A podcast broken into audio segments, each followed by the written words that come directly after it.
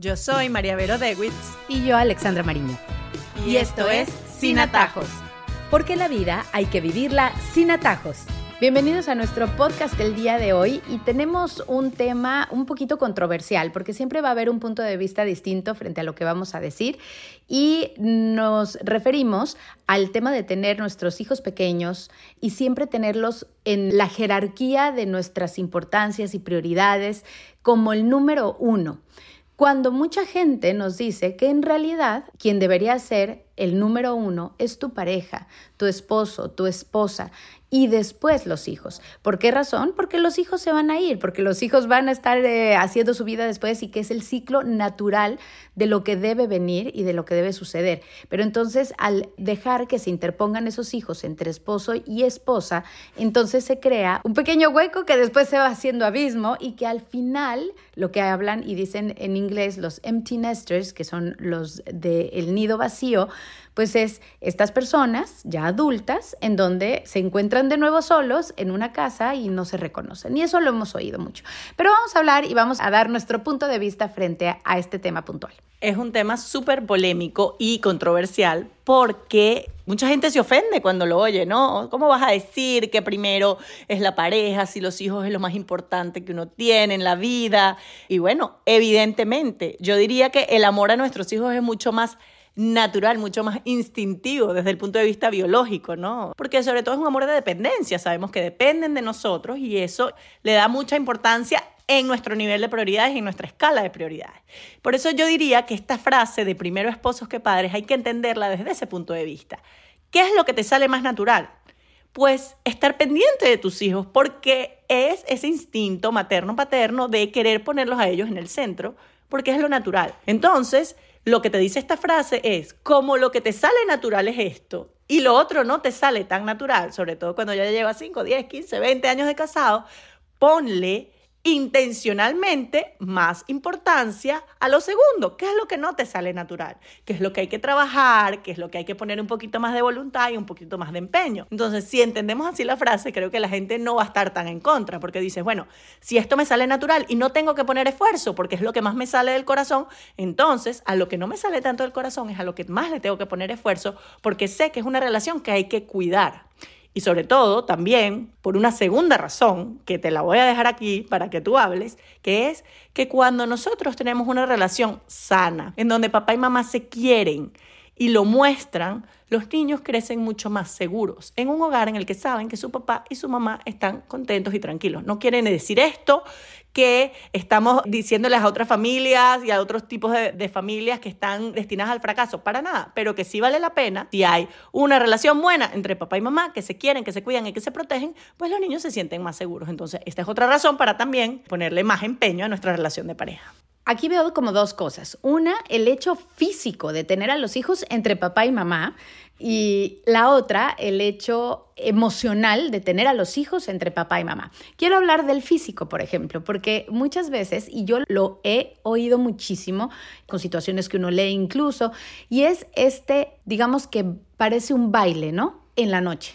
Entonces, Papá va y se duerme con un niño, mamá se duerme con otra, luego en la noche se cambian, luego termina durmiéndose el papá en un cuarto y otro niño en otro lado. Y, de verdad que yo creo que es algo que pasa mucho entre las familias, que terminan, eh, no, es que si no el niño no se duerme, si no me está dando la mano a mí. Y entonces, y realmente ahí empezamos a desordenarnos mucho desde que son pequeñitos, porque empezamos a crear unas rutinas que no son saludables en ningún sentido. Yo sí creo que papá y mamá deben dormir en la cama de papá y mamá eso es muy importante, que los niños vayan y vengan y llegará un momento en el que se van a salir de la cama de uno porque ya no dan para más, pero creo que eso también es sano en, el, en términos físicos, si lo hablamos. Ya después podemos hablar en la parte emocional, que es lo que venías hablando un poco, pero en términos físicos creo que pasa muchísimo y lo veo así en muchas familias.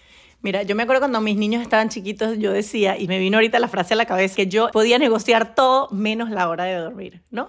Porque yo decía, ese es mi tiempo, o sea, mi tiempo entre lo que los niños se duermen y yo me duermo es un tiempo en el que yo converso con mi esposo, en el que hablamos, en el que vemos una serie, en el que todo. Entonces, si yo eso lo negocio y dejo que mis niñitos se acuesten más tarde, lo que sea, pues entonces yo pierdo mi tiempo. Y ahí uno tiene que ser también un poco egoísta, ¿no? Yo tengo pocas horas al día para verme con mi esposo, para tomarnos un vino, para conversar, para hablar de algo.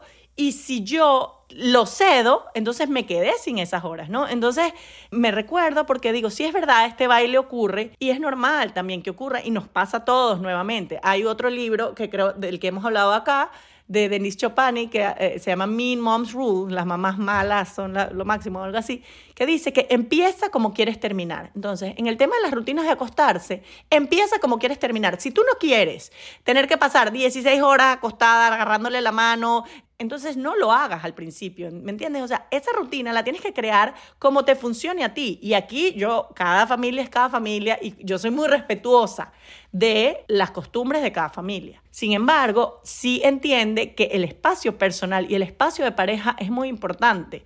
Y a veces, como nos da fastidio, flojera, estamos cansados, no queremos oír un llanto más, tendemos a ceder en cosas en las que no queremos ceder, ¿no?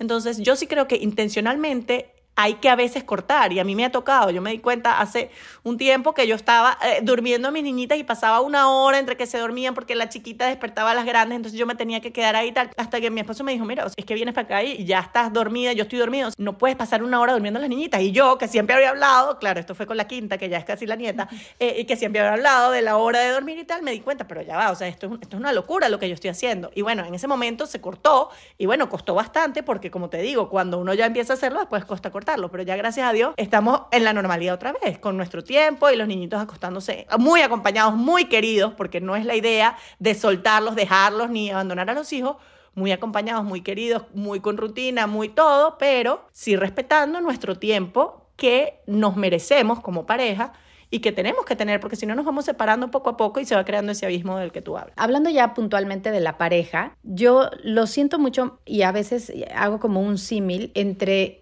cuando vas remando, ¿no? Cada uno va en su botecito, el esposo y la esposa, vamos juntos remando como hacia el mismo lado, porque la corriente hasta te lleva, ¿no? En el mismo lado.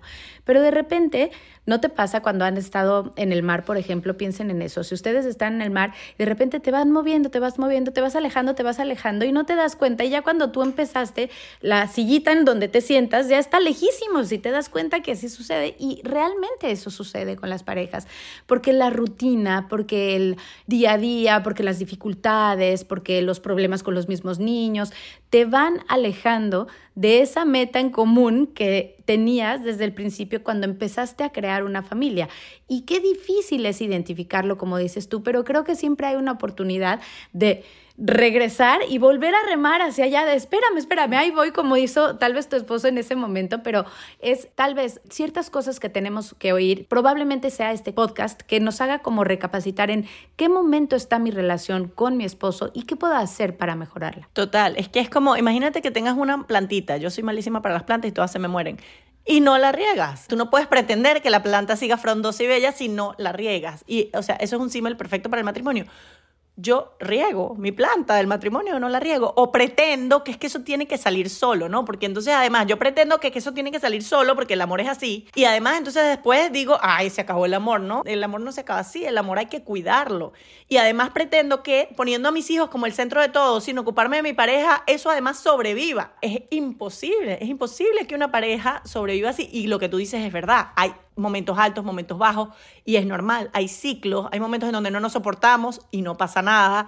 Hay momentos en donde nos queremos muchísimo y qué bueno, aprovechémoslo y seguimos así, ¿no? Yo creo que hay que ver dos cosas. Primero, estar en la misma sintonía, ¿no? Saber que estamos aquí por nosotros, por nuestros hijos y por nuestra familia y que las cosas que surjan las vamos a resolver. Si estamos los dos en la misma sintonía, no tendemos a alejarnos mucho, porque cuando ves que te estás alejando mucho, dices, ya va, yo no tengo ahí salida, o sea, yo tengo que volver para acá porque no hay salida para otro lado. Mi salida es al lado de este barquito que está allá, ¿no? Entonces volvemos, porque si ya ponemos una vía de escape, bueno, y si esto, entonces me voy. Y si esto, lo más probable es que nos escapemos. Si hay una vía de escape, lo más probable es que nos escapemos.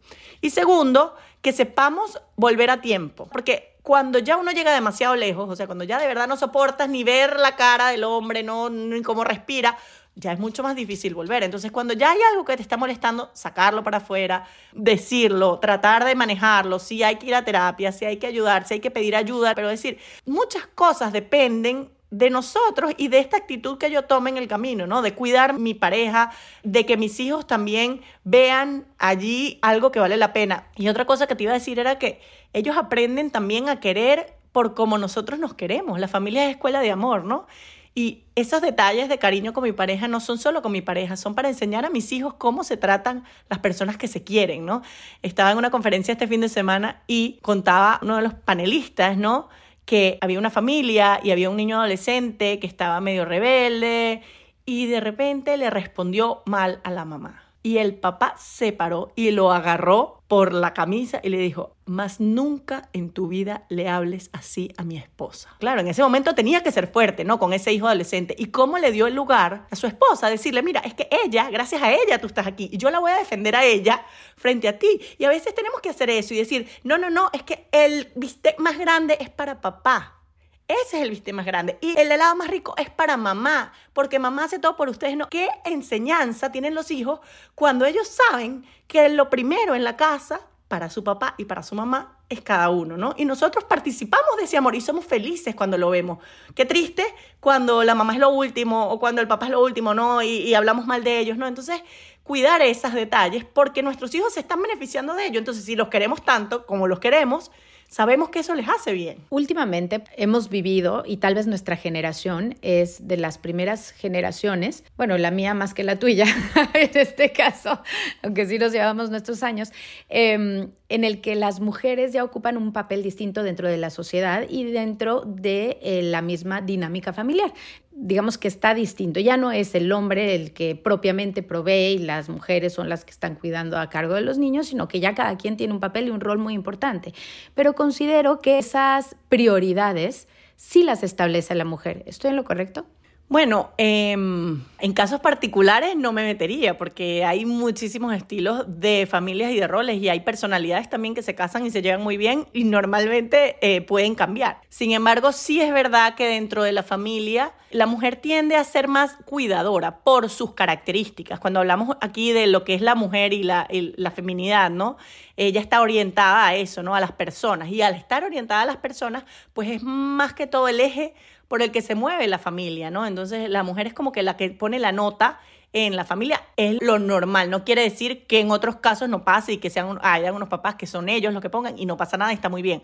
Pero sí, como la norma sería que la mujer es la que pone la nota porque es la que está más orientada al cuidado, ¿no? Y en una familia, el que cuida es el que sabe que necesita cada uno, etcétera, y por eso tiende a ser la que pone el orden de prioridades. Te pregunto esto porque hace poco tenía como una discusión con mi esposo y le decía que la prioridad siempre deben ser los hijos. Ese era mi punto de vista, o sea, y le decía, es que eh, puede ser la CEO de la compañía más importante del mundo, pero si tú tomaste la decisión de ser mamá, tu prioridad no es ese trabajo. O sea, qué bueno que sí, que lo tengas y que va a estar difícil y todo el cuento, pero tu prioridad y recordar que ese trabajo lo tienes porque quieres darle a tus hijos algo bueno. Pero cuando ya empieza a cambiar un poco tus prioridades, y esa era un poco la discusión que teníamos él y yo, pues porque finalmente él la ve desde un punto de vista distinto al que probablemente yo lo vea.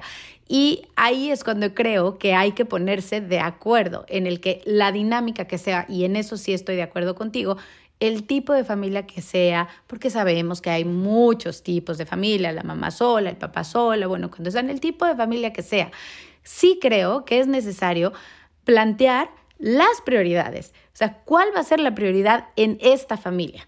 ¿El dinero? ¿El trabajo? ¿El que lo trae? O sea, sí hay que hacer esa labor. Yo diría que no es tanto la prioridad son los hijos, la prioridad es la familia porque la familia es un sistema que te incluye a ti mismo también, o sea, y que incluye a tu pareja y que incluye a tus hijos y verlo como un equipo, ¿no? Entonces no es solo los hijos, porque la prioridad también tiene que ser tu esposo y tienes que ser tú y tiene que ser tu familia como sistema. ¿Qué va a ganar mi familia con esto? ¿Qué va a perder mi familia con esto? Yo hago este sacrificio por ellos y yo diría que esa prioridad es para cualquier persona que tiene familia, ¿no? La prioridad tiene que ser su familia y yo trabajo por mi familia. Y, y, dentro de esta prioridad, que es la familia, también es lo que estamos hablando de las prioridades en cuanto a la intención que yo pongo y cómo cuido yo a las personas que tengo a mi alrededor. Y ahí es cuando te digo que lo natural que te sale es primero cuidar a tus hijos porque son los que necesitan más cuidado. Entonces, intencionalmente tienes que ponerle más cuidado a tu pareja. Porque bueno, porque también hay una escala de amores, ¿no? ¿Cuáles son tus amores? Esos amores, el amor a Dios, el amor a tu esposo o esposa, que fue el que elegiste y con el que formaste esa familia, que, al que también le tienes que agradecer que existan esos hijos y tus hijos obviamente que dependen de ti, pero que también son personas independientes que luego van a lanzar su vuelo y que además cuando los amamos demasiado y con exageración a veces no entendemos que son personas independientes y que se van a ir y que está bien que se vayan y siempre serán nuestros hijos y siempre los queremos y siempre estaremos ahí para ellos, pero van a tener una vida independiente de nosotros y eso está bien, ¿no? Entonces a veces también nos pasa que ese amor exagerado a nuestros hijos genera una dependencia que no es buena porque es una dependencia de una persona que luego no puede ser libre porque se siente responsable de tu solidez afectiva, porque tú se lo transmitiste así. Entonces muchas mamás a veces me dicen, no es que yo duermo con mi hijo, pero no es porque el niño lo necesita, es porque ella lo necesita. Entonces le está cargando al hijo con ella sentirse bien, con ella sentirse querida, y eso no es responsabilidad del hijo. El hijo no es responsable de que la mamá se sienta querida. Entonces, a veces incluso le ponemos a nuestros hijos unas cargas afectivas que dependen más bien de la pareja y no del hijo. Y ahí tenemos que tener también cuidado, porque entonces son esos hijos que no se pueden ir de la casa, que cuando tienen pareja y son grandes se arma la de Caín y Abel porque se odian la suegra, porque al final hay una celos y son cosas que tenemos que resolver. O sea, tenemos que resolver. Nuestros hijos no tienen que tener esa carga de nuestras necesidades afectivas. O sea, los queremos como hijos, ellos nos quieren como madres y tienen su misión en la vida y nosotros tenemos que respetarlos en esta misión que ellos tienen. Así como hablamos de el tener a los hijos entre papá y mamá físicamente, ¿no? En la mitad. Ahora lo vamos a hablar emocionalmente y quisiera ya volver un poco a lo que habíamos hablado al principio, de ese abismo que se crea ya cuando los hijos crecen. Y muchos creo que caemos en el, bueno, ahí veré. veré qué hago, ¿no? Como que primero lidio con el día a día, con la situación, con lo que va pasando, pero yo creo que así como nos preparamos para nuestra vejez en términos económicos probablemente, en una seguridad, en una estabilidad con eh, pensiones y cosas por el estilo, creo que es parte de el ver nuestro futuro en pareja, esta construcción y no de construcción, ¿no? Yo quiero que todos hagan una prueba, todos los que nos están oyendo. En este momento piensen cómo va a ser cuando sus hijos se vayan de la casa y ver si eso les da ilusión, les da miedo, les da terror, les da angustia. Y eso es un diagnóstico de cómo está su relación hoy en día y si hay cosas que hay que reparar para cuando llegue ese momento. Porque eso va a pasar. Y si a ti te da miedo llegar a ese momento, puede ser que, que hay cosas que resolver. Si te da angustia, si, si no quieres llegar a ese momento, entonces también hay cosas que hay que ver. O sea, porque, porque estar solos de nuevo debería generar, claro, tristeza porque los hijos se van, pero también alegría porque están viviendo su vida y porque los educamos bien y porque van a ser felices. Y tiene que generar ilusión de decir, bueno, vamos a retomar lo que dejamos cuando estábamos recién casados y vamos a poder, no sé, hacer esta cosa que nunca hicimos y vamos a poder, este hobby que nunca pudimos desarrollar y yo lo voy a acompañar en esto. Entonces nos tiene que dar ilusión y si no nos da ilusión, pues es momento de comenzar a regar esa matica y ver cuántos años nos quedan, 6, 8, 10, 12, como sea, para que cuando llegue el momento sea el mejor momento de nuestras vidas. Porque sí, porque estamos juntos de nuevo, porque estamos compartiendo, porque estamos gozando, porque dejamos cosas sin hacer que estamos haciendo hay que invertir en eso, porque es que el problema es que se nos va la vida invirtiendo en nuestros hijos. Y después quedamos como viudos, viudas, cuando se van y, los pobres hijos angustiados porque dejamos una mamá desolada que se le fue su vida y no es así, no es así. De verdad también estamos poniendo una carga en nuestros hijos, entonces hay que pensarlos. Nuestros hijos tampoco tienen que cargar con esa carga. Tenemos que tener planes para cuando ellos ya vayan creciendo y se vayan despegando de nosotros, que es lo natural. Entonces yo sí creo que hay que pensar en eso y ya saben, si tienen terror, pánico, estrés, angustia, desesperación, bueno, empezar a regar esa matica para que cuando llegue ese momento podamos de verdad disfrutarlo. Y así llegamos a nuestras conclusiones.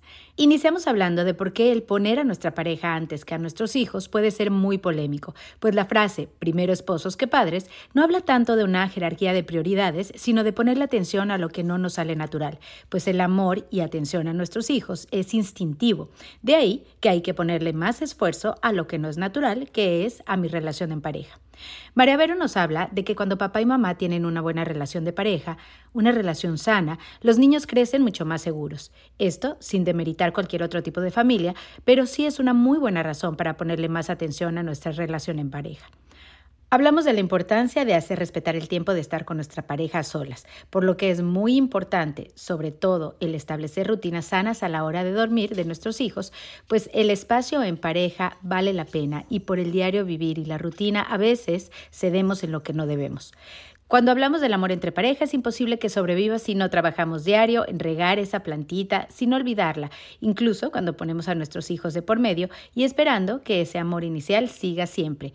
Lo más importante para mantenernos en sintonía es siempre enseñarles a nuestros hijos que para mamá lo más importante es papá y viceversa, pues ellos se ven siempre beneficiados al tener ese ejemplo. Al hablar de prioridades, María Vero nos dice que la prioridad no son los hijos o la pareja o el trabajo, nos habla de priorizar siempre a la familia, pues hay que verla como un equipo, ver a la familia como un sistema y sentar prioridades en cuanto a la intención que yo le pongo y la escala de amores dentro de esa familia, entendiendo que el amor exagerado a nuestros hijos crea una dependencia que al final no es buena, pues a veces le ponemos cargas afectivas a nuestros hijos que le corresponden a nuestra pareja.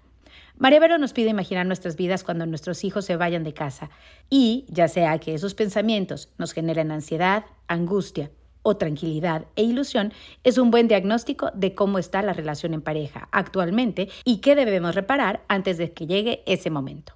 Cerramos hablando acerca de invertir en nuestra relación actual de pareja y que no se nos vaya la vida invirtiendo en nuestros hijos únicamente, para que cuando llegue el momento de que ellos se vayan, no quedemos como viudas o viudos, por lo que hay que siempre recordar regar la plantita y disfrutar el momento de volver a estar solos en pareja. Los invitamos a que nos sigan en nuestra página de Instagram sinatajos.podcast y también a que nos escriban allí o en nuestro email que es sinatajospodcast.gmail.com y también a que se suscriban a su plataforma de podcast favorito para que les avise cuando tengamos un nuevo episodio. Yo soy María Vero Dewitz y yo Alexandra Marín. Y, esto es Sin Atajos. Porque la vida hay que vivirla sin atajos.